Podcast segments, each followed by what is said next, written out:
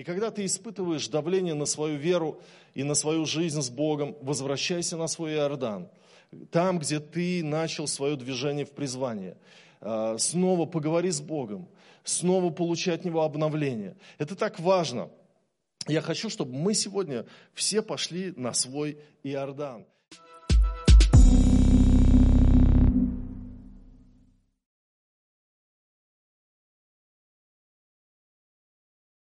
Сегодня я хочу проповедовать на тему искушение остановиться. Искушение остановиться. Когда-то я прочитал книгу Эли Визела под названием «Ночь». Вот сегодня мы молились за Израиль, но Израиль в прошлом веке переживал очень трудное время под названием геноцид, когда э, буквально было уничтожение еврейского народа в концлагерях. И вот Эли Визел со своим отцом попал вот под э, э, э, этот серп, так сказать. И а, они проходили это трудное время в концлагере, и Эль Визел тогда был подростком. Он заботился об отце своем, он переживал за то, чтобы отец выжил. И, знаете, вот пришло время, когда уже советские войска, американские войска, ну, союзники, страны-союзники уже подступились, и э, немцам нужно было убегать. И они выстроили всех из концлагеря и заставили бежать в другую деревню на расстоянии 50 километров. Вы знаете, я бегаю, я знаю, что такое бежать 42 километра, например. Но людям, изнемогшим, людям, которые выглядят как скелеты, бежать до другой деревни такое расстояние, это практически невозможно. И э, те, кто останавливались, немцы их просто расстреливали. И Эль Визел, он говорил, что вот инстинкты самосохранения до какой-то определенного момента работали, а потом уже отключались. И говорит, когда мы прибыли до, до, до деревни, э, кое-как где-то уже было и послабление, можно было идти где-то. И, и говорит, вот уже здесь можно сейчас будет принять душ, сейчас можно э, спать лечь. Э, и, и говорит, э, люди просто легли в сугробы и, и заснули а, от мороза, от бессилия, заснули навсегда, умерли. И, и говорит, и я увидел, что мой отец, он просто в этом сугробе лежит, и я начал кричать, папа, папа, вставай, вставай. И он, говорит, боролся за то, чтобы отец просто очнулся. И, и тогда отец говорит, больше не могу, конец, я здесь умру. Он потянул меня к сугробу, из которого проступали очертания человеческих тел и торчали обрывки одеял. «Оставь меня!» – попросил он. «Я больше не могу. Пожалей меня. Я подожду здесь, когда можно будет войти в душ. Ты придешь за мной». Я готов был плакать от ярости, столько пережить, столько выстрадать. А теперь бросить отца здесь умереть. Теперь, когда можно было принять горячий душ и лечь. «Папа!» – закричал я. «Папа, встань! Сейчас же! Ты погубишь себя!» И я схватил его за руку. Он продолжал стонать. «Не кричи, сынок! Пожалей своего старого отца! Дай мне здесь отдохнуть! Немножко! Пожалуйста, я так устал!» нет сил. Он стал похож на ребенка, слабый, пугливый, беззащитный. «Папа!» – сказал я, – «тебе нельзя здесь оставаться!» Я показал на лежавшие вокруг тела, они тоже хотели здесь отдохнуть. «Вижу, сынок, я их отлично вижу. Пускай поспят, сынок. Они так давно не смыкали глаз. Они обессилели, обессилели». Его голос звучал ласково. Я заорал, перекрикивая ветер – они уже никогда не проснутся, никогда, понимаешь? Мы долго спорили, и я чувствовал, что спорю не с ним, а с самой смертью, потому что он уже принял ее сторону. Э, этот отрывок из этой книги. И вы знаете, э, желание остановиться. В жизни каждого из нас может прийти искушение остановиться, перестать бороться за жизнь, перестать бороться за брак, за достижение каких-то целей, за то, чтобы остаться в служении, остаться в призвании. Но единственно верный способ – это восстать. Это восстать и продолжить. И вот я хочу с вами посмотреть на одну историю в Библии, где к Иисусу пришло вот это искушение. Он был искушен во всем, кроме греха. Искушение остановиться. Однажды зимой Иисус пришел в храм. Вот очень удивительно, что мы читаем об этом у евангелиста Иоанна, а, о том, что Иисус зимой пришел в храм. Сейчас зима, и это очень актуально для Нового года. Иоанна 10 глава с 22 стиха. Давайте мы прочитаем. «Настал же тогда в Иерусалиме праздник обновления, и была зима. И ходил Иисус в храме, в притворе Соломоновом. Тут иудеи обступили его и говорили ему, «Долго ли тебе держать нас в недоумении? Если ты Христос, скажи нам прямо». Иисус отвечал им, «Я сказал вам, и не верите. Дела, которые творю я во имя Отца моего, они свидетельствуют о мне. Но вы не верите, ибо вы не из овец моих, как я сказал вам. Овцы мои слушаются голоса моего, и я знаю их, и они идут за мною. И я даю им жизнь вечную, и не погибнут вовек, и никто не похитит их из руки моей. Отец мой, который дал мне их больше всех, и никто не может похитить их из руки отца моего. Я и отец одно. Тут опять иудеи схватили камни, чтобы побить его. Иисус отвечал им, много добрых дел показал я вам от отца моего, за которые из них хотите побить меня каменями. Иудеи сказали ему в ответ, не за доброе дело хотим побить тебя камнями, но за богохульство и за то, что ты, будучи человек, делаешь себя Богом. Иисус отвечал им, не написано ли в законе вашем, я сказал, вы боги, если он назвал богами тех, которым было Слово Божье и не может нарушиться Писание, тому ли, которого Отец осветил и послал в мир, вы говорите, богохульствуешь, потому что я сказал, я Сын Божий. Если я не творю дел Отца моего, не верьте мне. А если творю, то когда не верите мне, верьте делам моим, чтобы узнать и поверить, что Отец во мне и я в нем. Тогда опять искали схватить его, но он уклонился от рук их и пошел опять за Иордан на то место, где прежде крестил Иоанн, и остался там. Многие пришли к нему и говорили, что Иоанн не сотворил никакого чуда, но все, что сказал Иоанн о нем, было истина и многие там уверовали в Него. Вот очень интересная ситуация произошла в храме. Иисус пришел в храм зимой.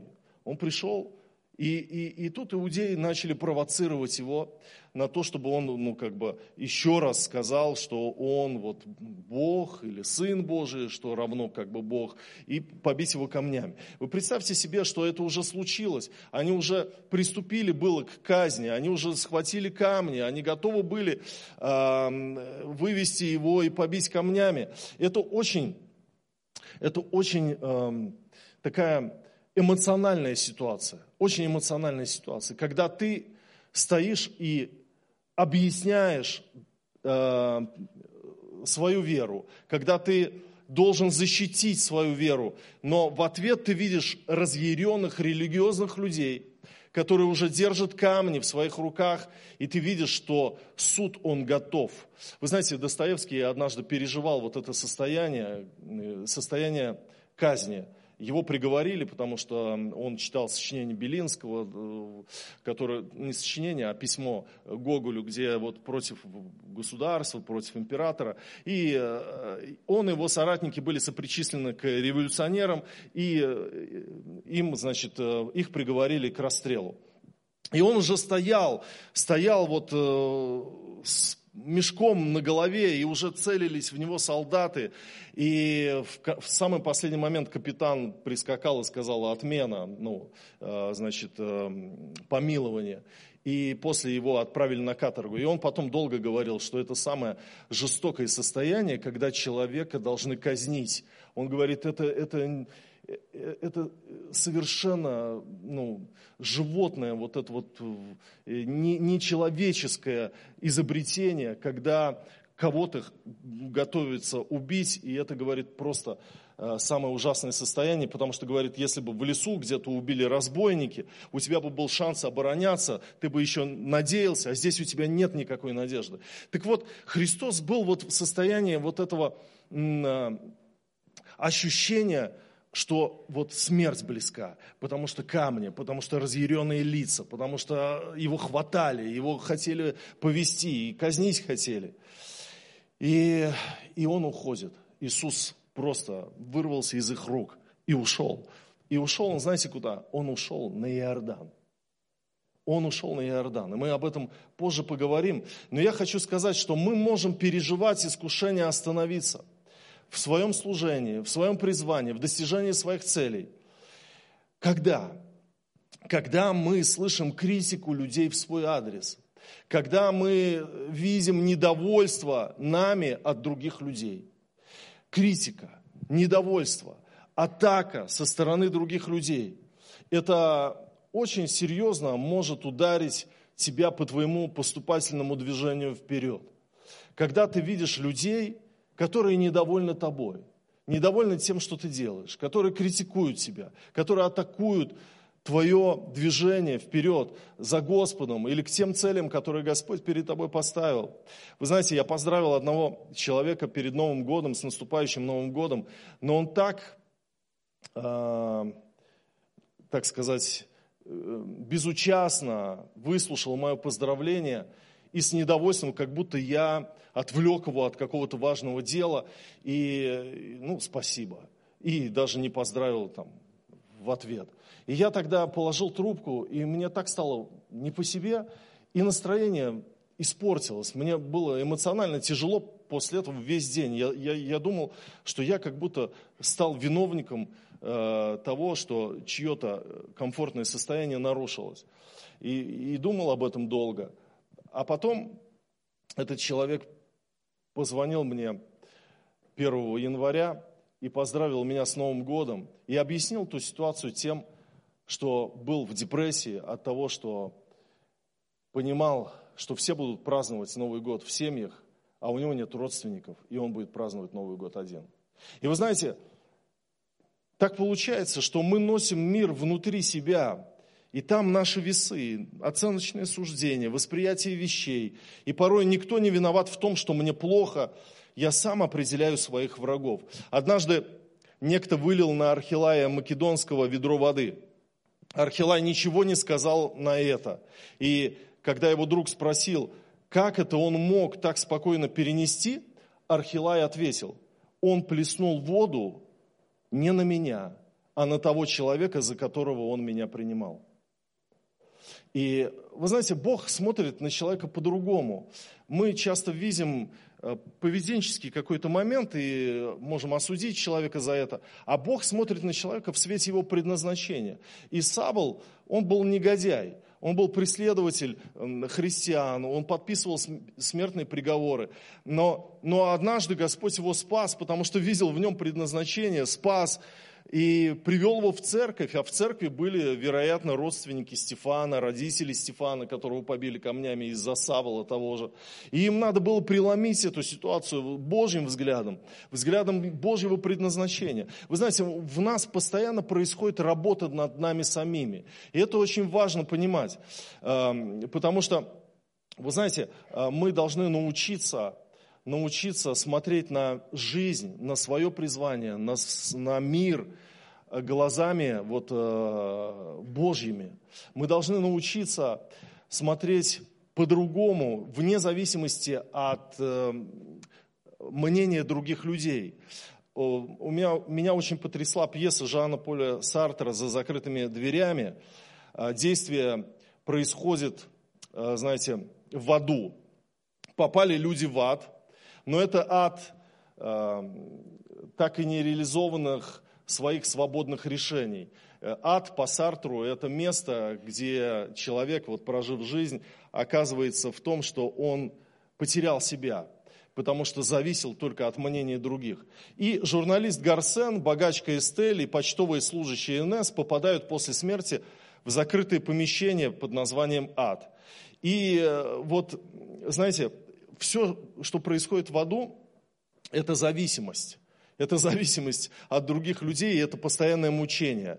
И э, здесь э, в какой-то момент э, Инес предлагает Эстель стать ее зеркалом. И вот монолог Эстели о зеркалах. «Я вижу зеркала, но не вижу в них себя.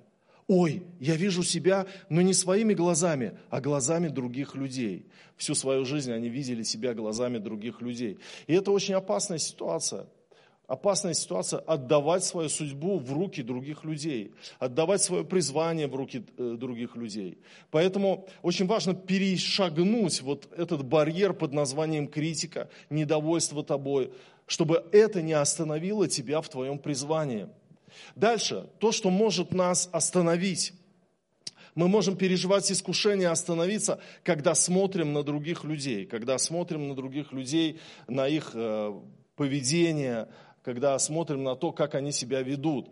Я помню, что однажды, в 93 году, я был уже верующий, молодой человек, мы поехали в другой город отмечать Новый год.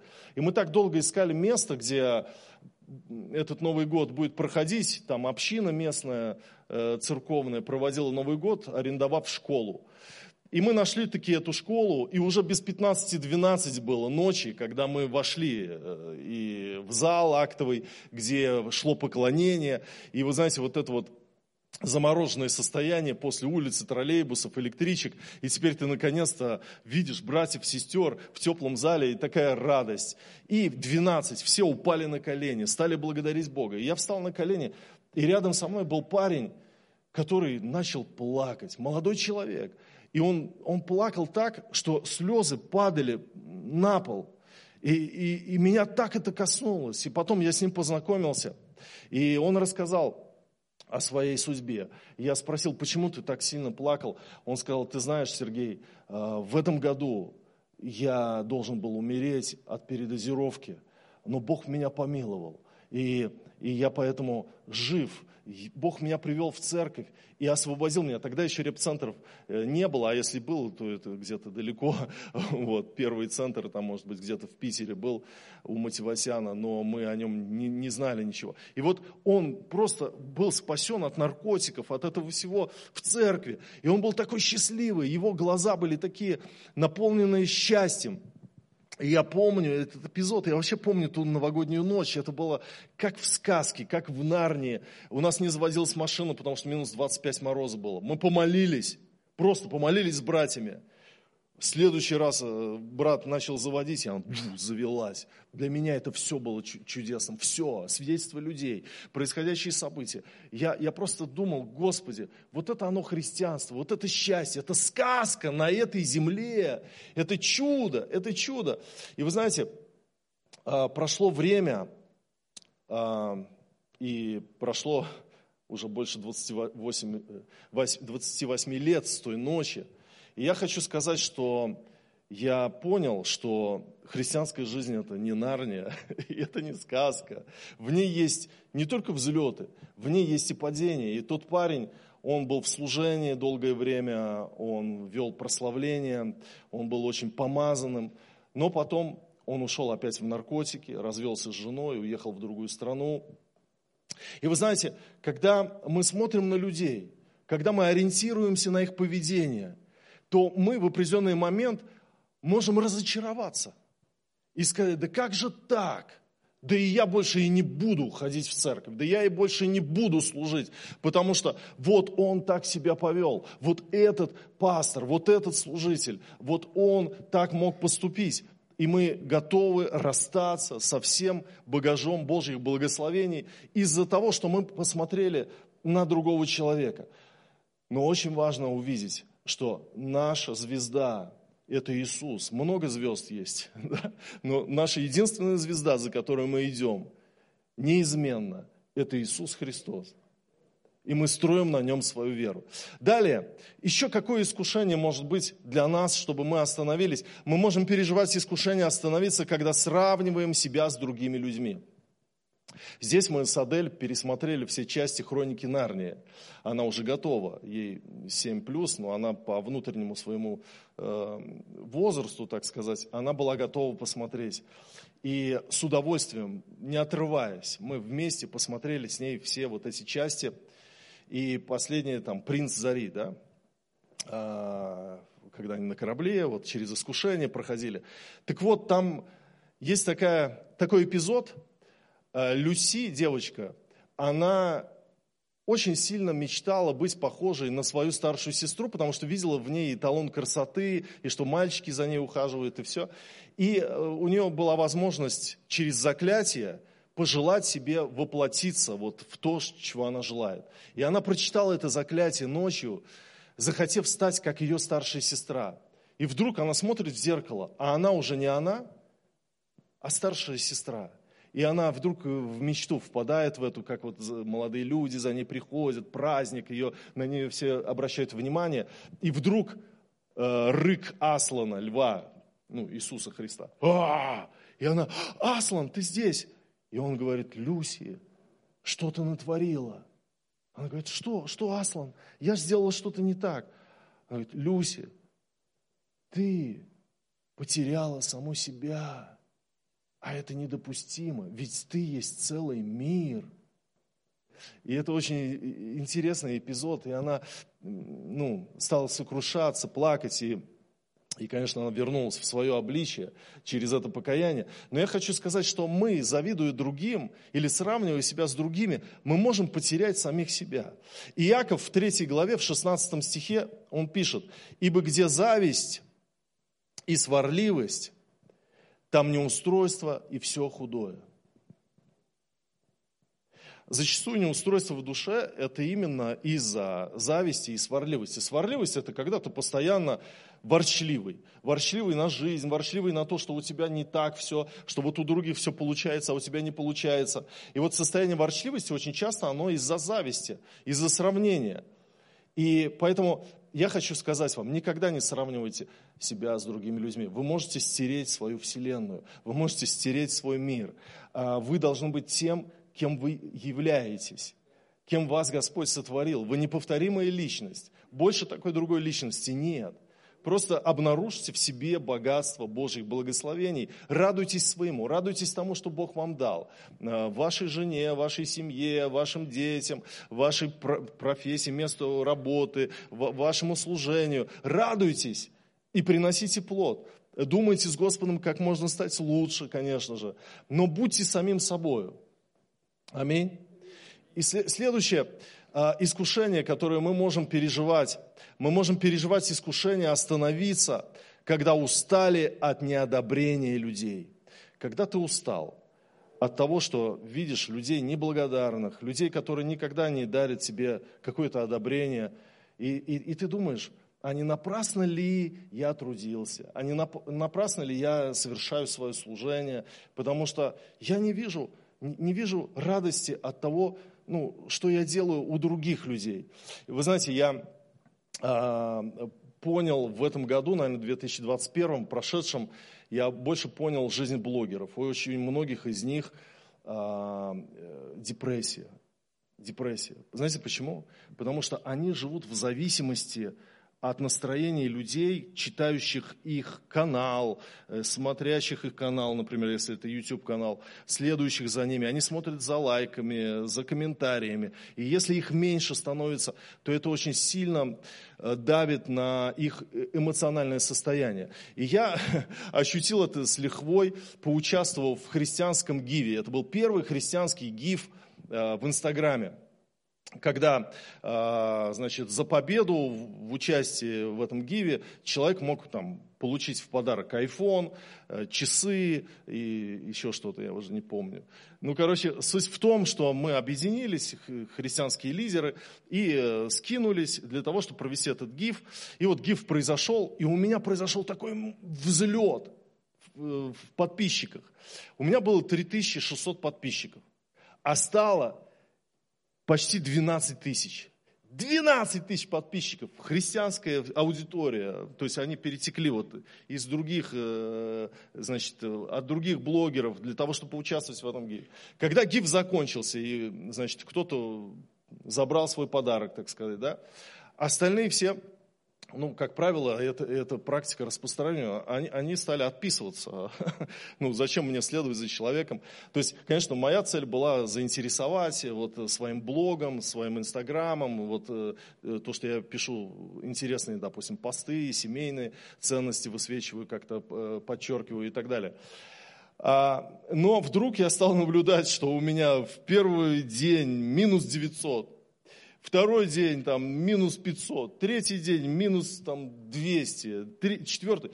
И когда я смотрел, как каждый день от меня отписываются по 200 человек.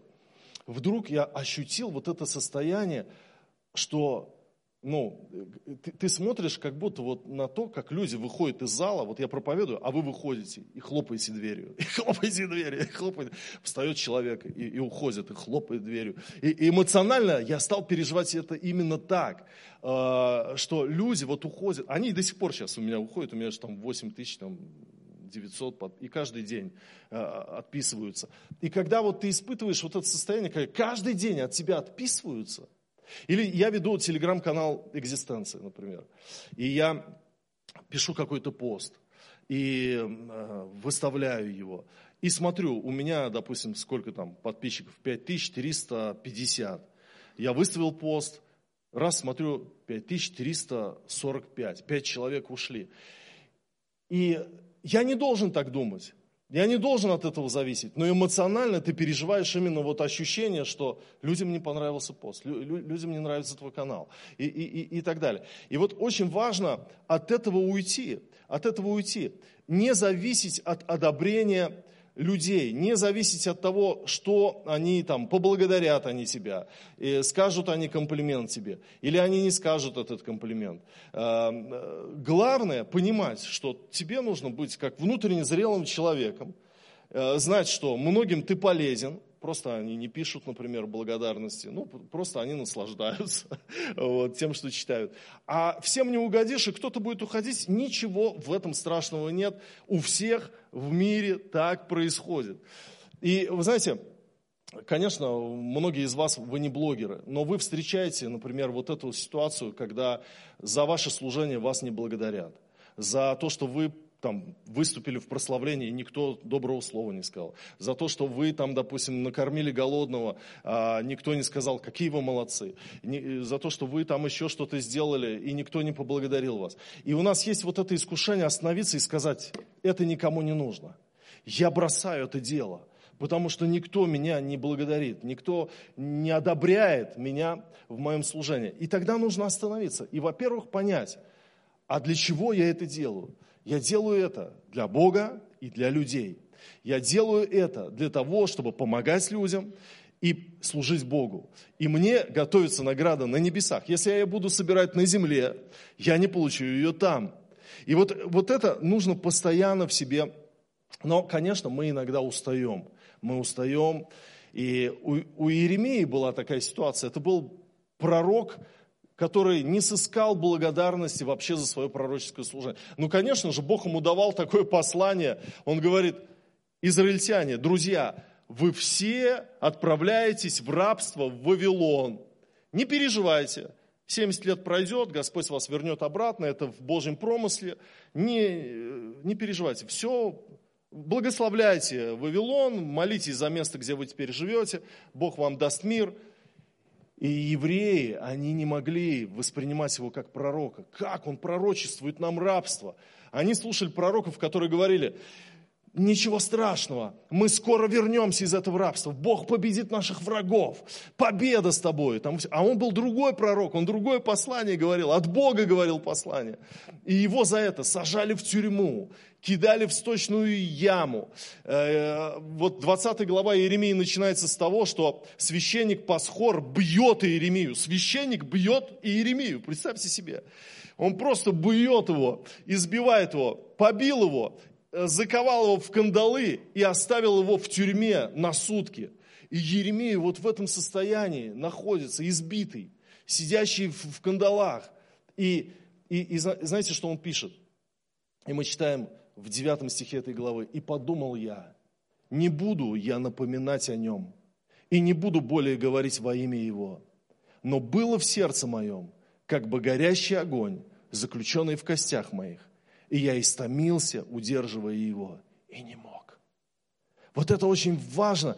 Вот понимать, что ты вот с, этой избитостью, неблагодарностью людской, ты можешь прийти к Богу и сказать, Господь, я устал, я устал служить, я устал что-то делать. И, и, и Господь, раз тебе огонь какой-то внутри, ты понимаешь, я не могу остановиться. Я не могу, это от Бога. Я должен двигаться дальше за Господом.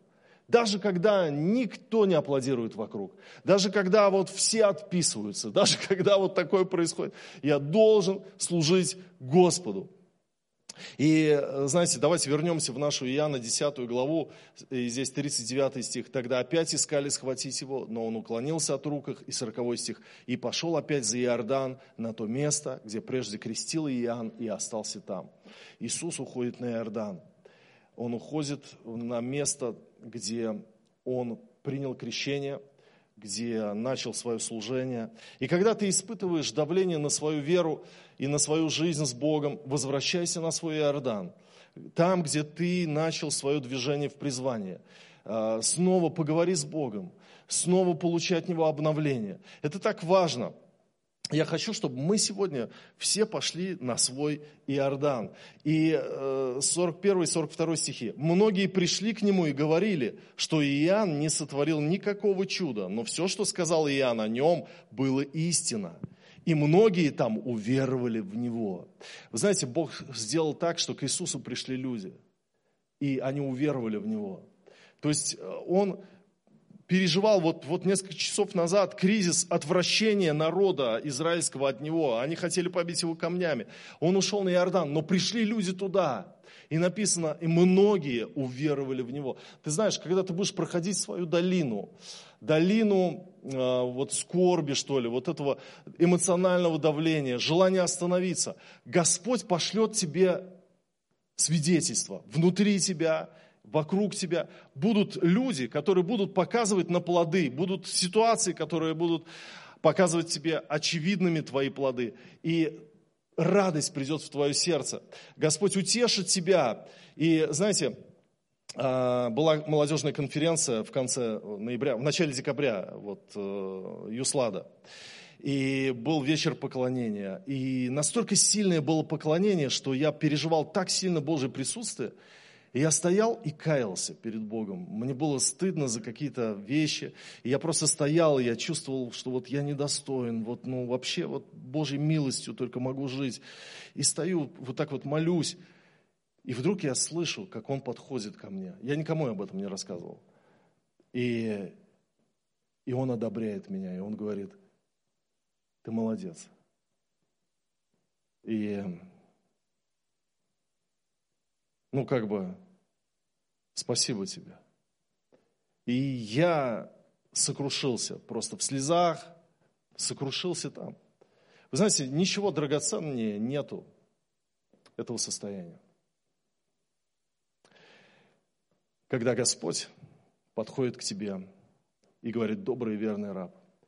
И Он скажет это не только, когда ты закончишь свой земной путь, Он хочет сказать тебе сегодня это, на твоем Иордане – Давайте все пойдем туда, поговорим с Богом и возьмем от Него силу, мотивацию и вдохновение служить в 2022 году, приносить плоды, делать то, к чему ты призван, достигать всех целей, двигаться дальше в том, что ты делаешь, с Божьей силой. Аминь. Давайте поднимемся.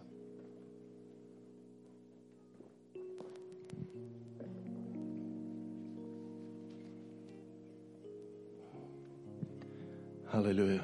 Это вчера мы общались за праздничным столом и, и вспоминали стену плача в Иерусалиме. Я говорю, это мистическое место для меня. Мы там постоянно договариваемся с братьями. Через 40 минут встречаемся вот здесь вот. А я прикасаюсь к этой стене и улетаю, и я не знаю, сколько прошло время, 15 минут или 2 часа. Поэтому я сейчас посмотрел на часы, думаю, может быть, уже 15 минут первого ночи, и вы целый день просидели, слушая мои пробы.